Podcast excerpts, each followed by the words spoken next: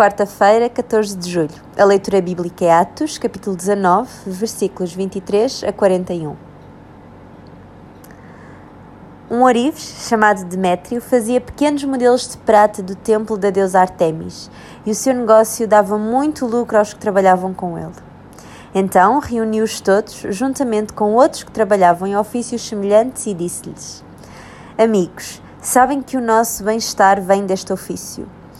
Mas como veem e ouvem dizer, esse Paulo afirma que os deuses que os homens fabricam não são deuses verdadeiros.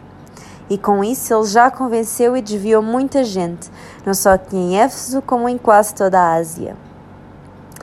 A confusão que Paulo encontra em Éfeso a respeito da deusa falsa Diana representa algo muito atual. Nós adoramos ao único Deus vivo e verdadeiro. Mas existe a ideia de que outros deuses, embora falsos, também têm valor.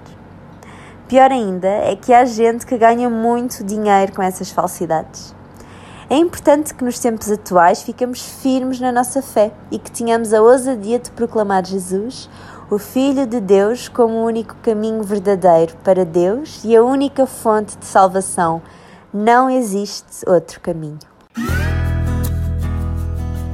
O profissional Pão do Céu é apresentado pela União Bíblica de Portugal.